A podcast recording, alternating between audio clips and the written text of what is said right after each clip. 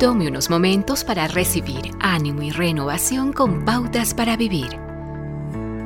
¿Alguna vez ha tenido la experiencia de tener que conducir una distancia considerable con un tanque de gasolina casi vacío?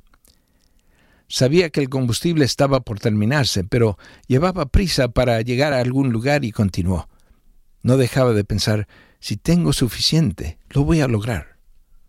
Pero en realidad no estaba convencido pues continuaba mirando el indicador de combustible, luego su reloj. Muchas personas están haciendo lo mismo emocionalmente y su problema no se puede remediar tan fácilmente como detenerse para comprar gasolina.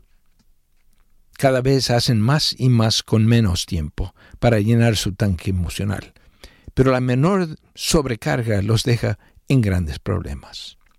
¿Se identifica usted con este tipo de personas? ¿Cómo puede hacer frente a una incesante demanda de actividades? Aprendiendo a decir no.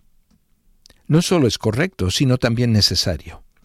El deseo de ser aceptado y apreciado tiene que ser pesado contra el sentido común. Aprender a priorizar es una necesidad. Además, mantenerse firme y asido a Dios le ayudará a enfrentar la tormenta cuando no tenga más remedio que seguir adelante. Si existen algunas situaciones que no puede cambiar, póngalas a los pies de Jesús, diciendo, Señor, esto es demasiado para mí, te lo entrego.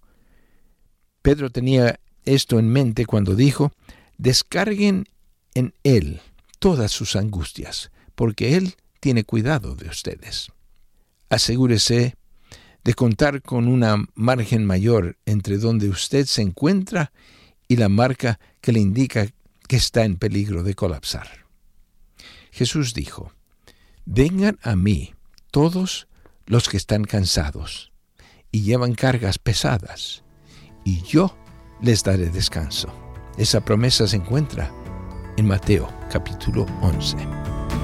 Acaba de escuchar a Eduardo Palacio con Pautas para Vivir, un ministerio de Guidelines International. Permita que esta estación de radio sepa cómo el programa le ha ayudado. Acompáñenos en la próxima emisión de Pautas para Vivir. Gracias por su sintonía.